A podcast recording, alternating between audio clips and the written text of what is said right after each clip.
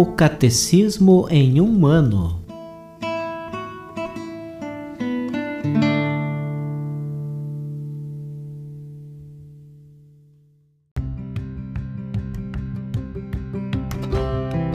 Olá, eu sou Alesiandro, seminarista da Diocese de Ponta Grossa, Paraná. Você está ouvindo o podcast O Catecismo em um ano. Vamos ler todo o Catecismo da Igreja Católica ao longo de 365 episódios. Estamos utilizando a tradução em português apresentada pela CNBB em 2013, baseada na edição típica em latim. Baixe o plano de leitura por meio de um link que você encontra na página do Instagram, arroba o Catecismo em um ano, ou na descrição deste podcast.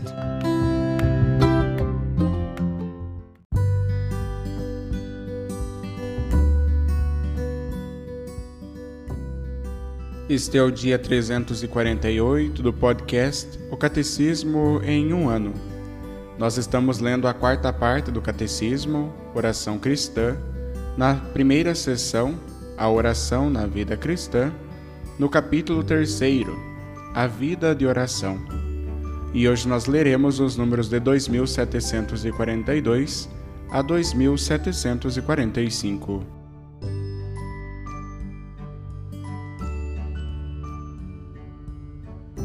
4.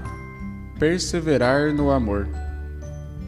Orai continuamente, conforme 1 Tessalonicenses capítulo 5, versículo 17. Sempre e por todas as coisas, no nome de nosso Senhor Jesus Cristo. Rendei graças a Deus que é Pai, conforme Efésios capítulo 5, versículo 20. Com toda sorte de preces e súplicas, Orai constantemente no Espírito.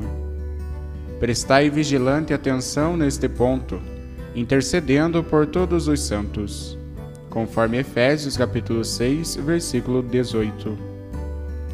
Não nos foi prescrito que trabalhemos, vigiemos e jejuemos constantemente, enquanto a oração incessante é uma lei para nós.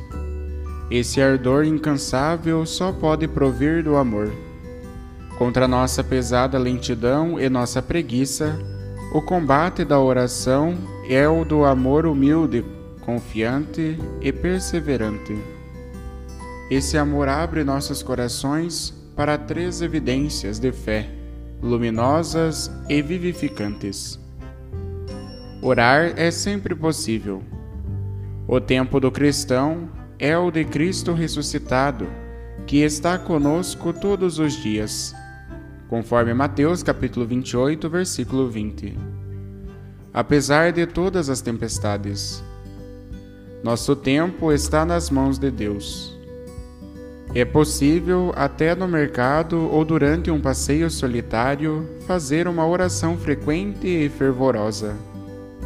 É possível também em vossa loja, seja comprando, seja vendendo ou mesmo cozinhando. Orar é uma necessidade vital.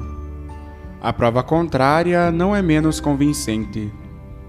Se não nos deixarmos levar pelo Espírito, cairemos de novo na escravidão do pecado. Como o Espírito Santo pode ser nossa vida se nosso coração está longe dele? Nada se compara em valor à oração. Ela torna possível o que é impossível fácil o que é difícil. É impossível que caia em pecado o homem que reza. Quem reza se salva certamente. Quem não reza certamente se condena. Oração e vida cristã são inseparáveis, pois se trata do mesmo amor e da mesma renúncia que procede do amor. Trata-se da mesma conformidade filial e amorosa ao plano de amor do Pai, da mesma união transformadora no Espírito Santo, a qual nos conforma sempre mais a Cristo Jesus. Trata-se do mesmo amor por todos os homens, aquele amor com que Jesus nos amou. Tudo o que pedirdes ao Pai, em meu nome, Ele vos dará. O que eu vos mando é que vos ameis uns aos outros. conforme João capítulo 15, versículos 16 e 17. Ora sem cessar aquele que une a oração às obras e as obras à oração. Somente dessa forma podemos considerar como realizável o princípio de orar sem cessar.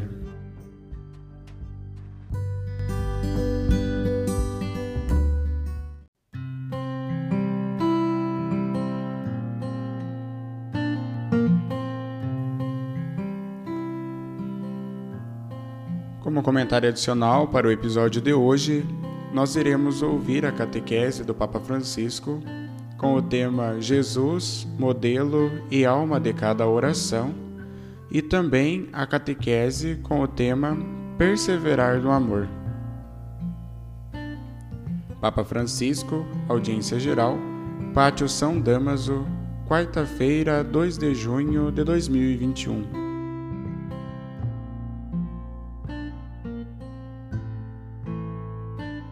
Catequese 36 Jesus, modelo e alma de cada oração. Estimados irmãos e irmãs, bom dia. Os evangelhos mostram-nos como a oração era fundamental na relação de Jesus com os seus discípulos. Isto já é evidente na escolha daqueles que mais tarde iriam ser os apóstolos. Lucas coloca a eleição deles num exato contexto de oração, dizendo assim: Naqueles dias, Jesus foi para o monte a fim de fazer oração e passou a noite a orar a Deus. A quando nasceu o dia, convocou os discípulos e escolheu doze entre eles, aos quais deu o nome de apóstolos, conforme o capítulo 6, versículos 12 e 13. Jesus escolheu-os depois de uma noite de oração. Parece que não há outro critério nesta escolha senão a oração, o diálogo de Jesus com o Pai. A julgar pela forma como esses homens se comportarão mais tarde, parece que a escolha não foi das melhores, pois todos fugiram. Deixaram-no sozinho antes da paixão. Mas é precisamente isto, sobretudo a presença de Judas, o futuro traidor, que mostra que esses nomes foram escritos no desígnio de Deus. A oração a favor dos seus amigos reapresenta-se continuamente na vida de Jesus. Os apóstolos, por vezes, tornam-se um motivo de preocupação para ele. Mas Jesus dado que os recebeu do Pai, depois da oração, leva-os no seu coração, até com os seus erros, inclusive as suas quedas. Em tudo isto descobrimos como Jesus foi mestre e amigo, sempre pronto a esperar pacientemente a conversão do discípulo. O ponto mais alto desta espera paciente é a tela de amor que Jesus tece à volta de Pedro. Na última ceia, ele diz-lhe: Simão, Simão, olha que Satanás vos reclamou para vos joeirar como o trigo. Mas eu roguei por ti, a fim de que a tua fé não desfaleça. E tu, uma vez convertido, fortalece os teus irmãos conforme Lucas capítulo 22, versículos 31 e 32. Impressiona no tempo da tentação saber que naquele momento o amor de Jesus não cessa. Mas, Padre, se estou em pecado mortal, existe o amor de Jesus? Sim. E Jesus continua a rezar por mim? Sim. Mas se pratiquei coisas más, e muitos pecados, será que Jesus continua a amar-me? Sim. O amor e a oração de Jesus por cada um de nós não cessam. Aliás, tornam-se mais intensos e nós estamos no centro da sua oração. Devemos sempre recordar isto. Jesus está a rezar por mim. Está a rezar agora perante o Pai e mostra-lhe as feridas que carregou consigo, para que o Pai possa ver o preço da nossa salvação. Eis o amor que ele nutre por nós. Mas agora, cada um de nós pense: neste momento, Jesus está a rezar por mim? Sim, esta é uma grande certeza que devemos ter. A oração de Jesus apresenta-se pontualmente no momento crucial do seu caminho, o da verificação da fé dos discípulos. Ouçamos novamente o evangelista Lucas. Um dia em que ele estava a orar a sós com os discípulos, perguntou-lhes: Quem dizem as multidões que eu sou? Responderam-lhe: João Batista, outros Elias, outros um dos antigos profetas ressuscitado. Perguntou-lhes então: E vós, quem dizeis que eu sou? Pedro tomou a palavra e respondeu em nome de todos: O Messias de Deus. Ele proibiu-lhes formalmente de o dizerem, fosse a quem fosse conforme o capítulo 9, versículos 18 a 21. As grandes mudanças da missão de Jesus são sempre precedidas de uma oração, mas não assim em passante, mas de oração intensa e prolongada. Há sempre naqueles momentos a oração. Esta verificação da fé parece ser uma meta mas ao contrário, é um ponto de partida renovado para os discípulos. Pois, a dali em diante, é como se Jesus assumisse um novo tom na sua missão, falando-lhes abertamente da sua paixão, morte e ressurreição. Nesta perspectiva, que instintivamente suscita repulsa, tanto nos discípulos como em nós que lemos o Evangelho, a oração é a única fonte de luz e força. É necessário rezar mais intensamente, cada vez que o caminho se torna íngreme. E de fato, depois de anunciar aos discípulos o que o espera em Jerusalém, tem lugar o episódio da Transfiguração. Levando consigo Pedro, Tiago e João, Jesus subiu ao monte para orar. Enquanto orava, modificou-se o aspecto do seu rosto, e as vestes tornaram-se de brancura fulgurante. E dois homens conversavam com ele, Moisés e Elias, que aparecendo rodeados de glória, falavam da sua morte, que ia dar-se em Jerusalém. Conforme Lucas capítulo 9, versículos de 28 a 31. Isto é, a paixão. Portanto, esta manifestação antecipada da glória de Jesus teve lugar na oração. Enquanto o Filho estava imerso em comunhão com o Pai e consentiu plenamente à sua vontade de amor, ao seu desígnio de salvação. E daquela oração sobressai uma palavra clara para os três discípulos envolvidos. Este é o meu filho dileto, escutai-o. Conforme Lucas capítulo 9, versículo 35. Da oração vem o convite a ouvir Jesus, sempre da oração.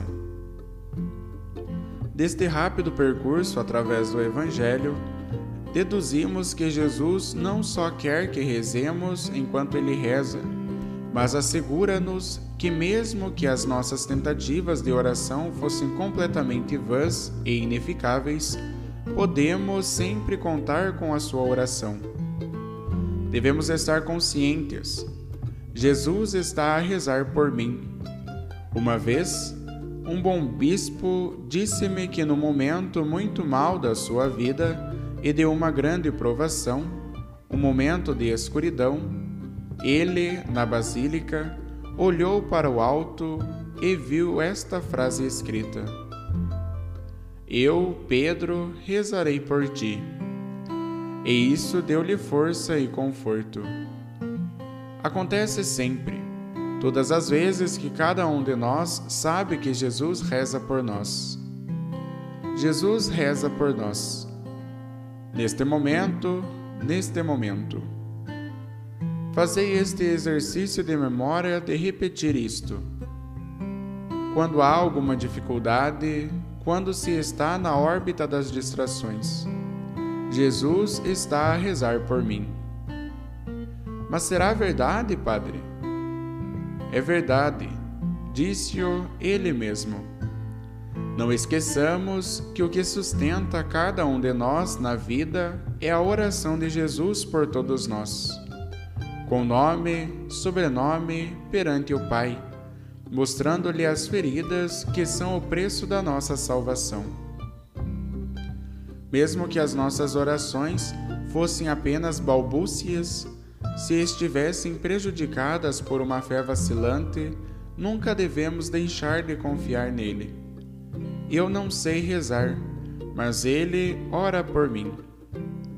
Sustentadas pela oração de Jesus, as nossas tímidas preces apoiam-se nas asas da águia e elevam-se ao céu.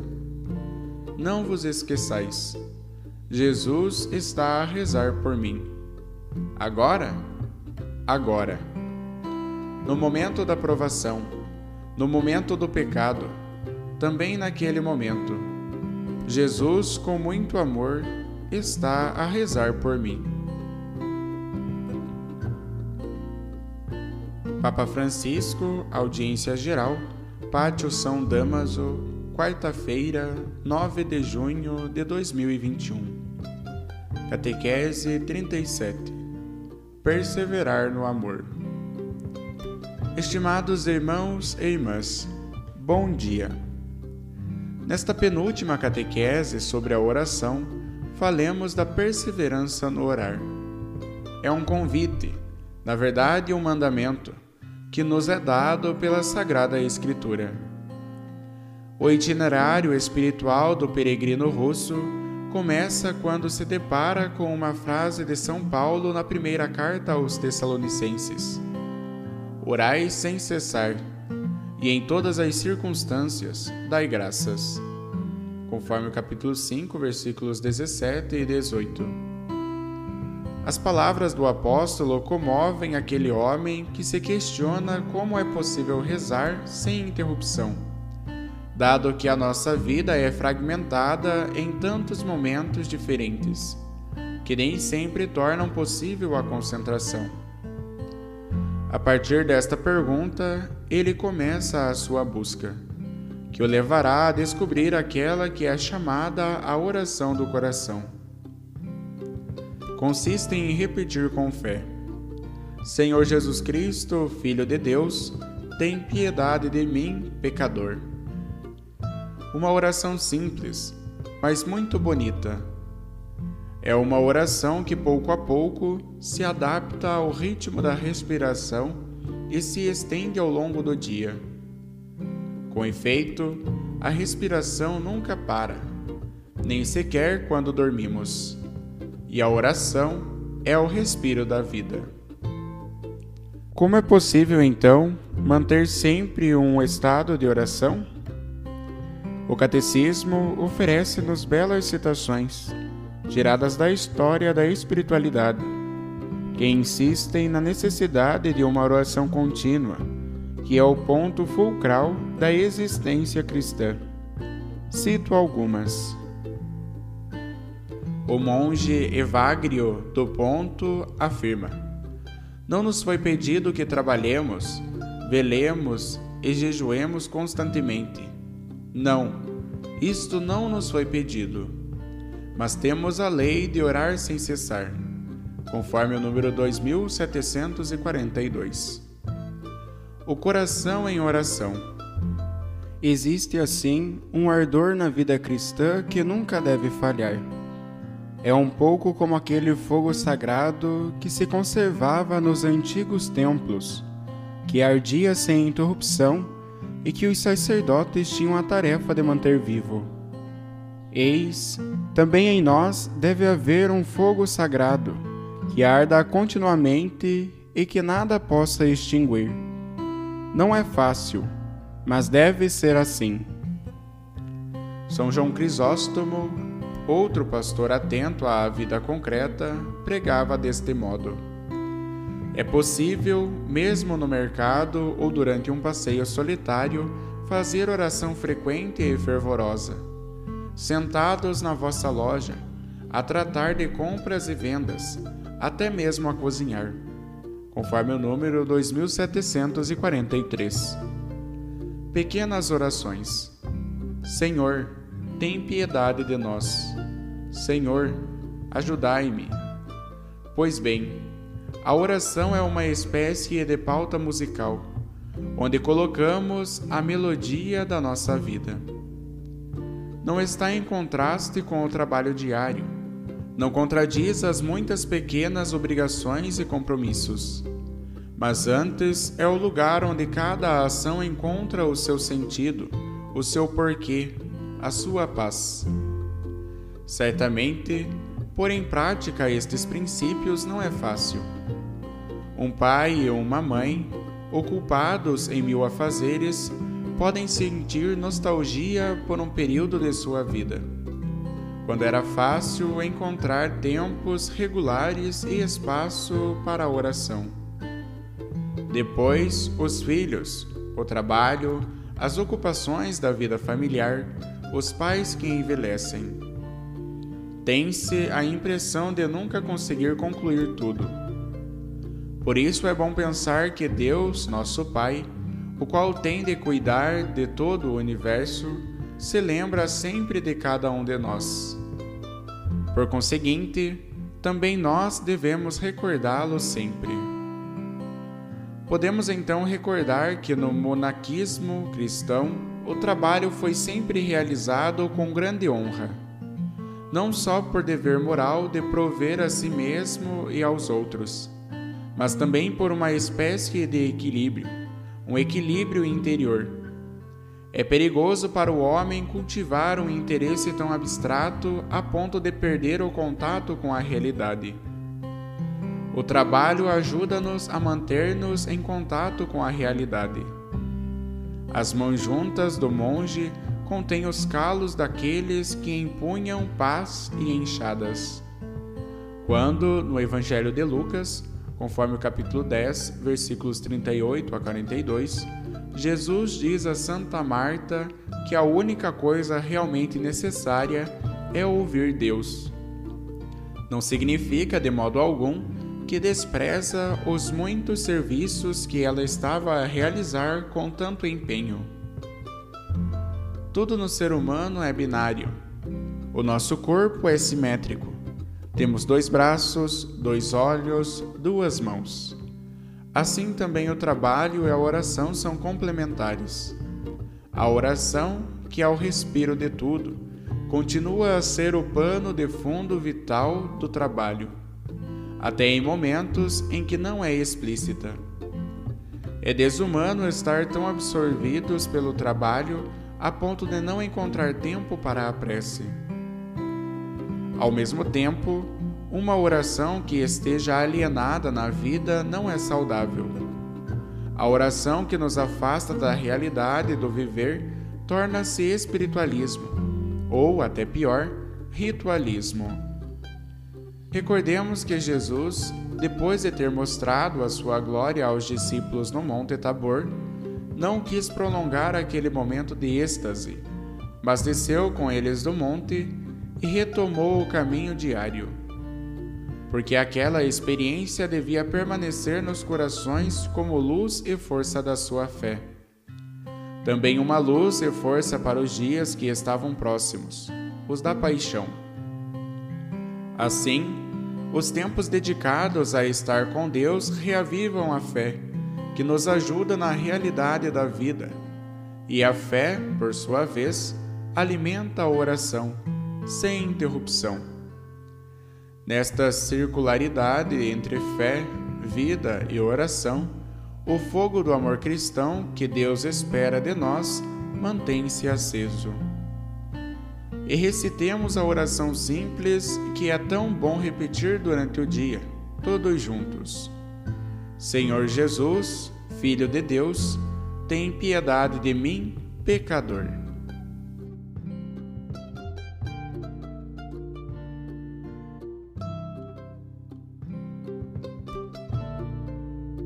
Os textos das catequeses papais encontram-se na íntegra no site da Santa Sé, vatican.va.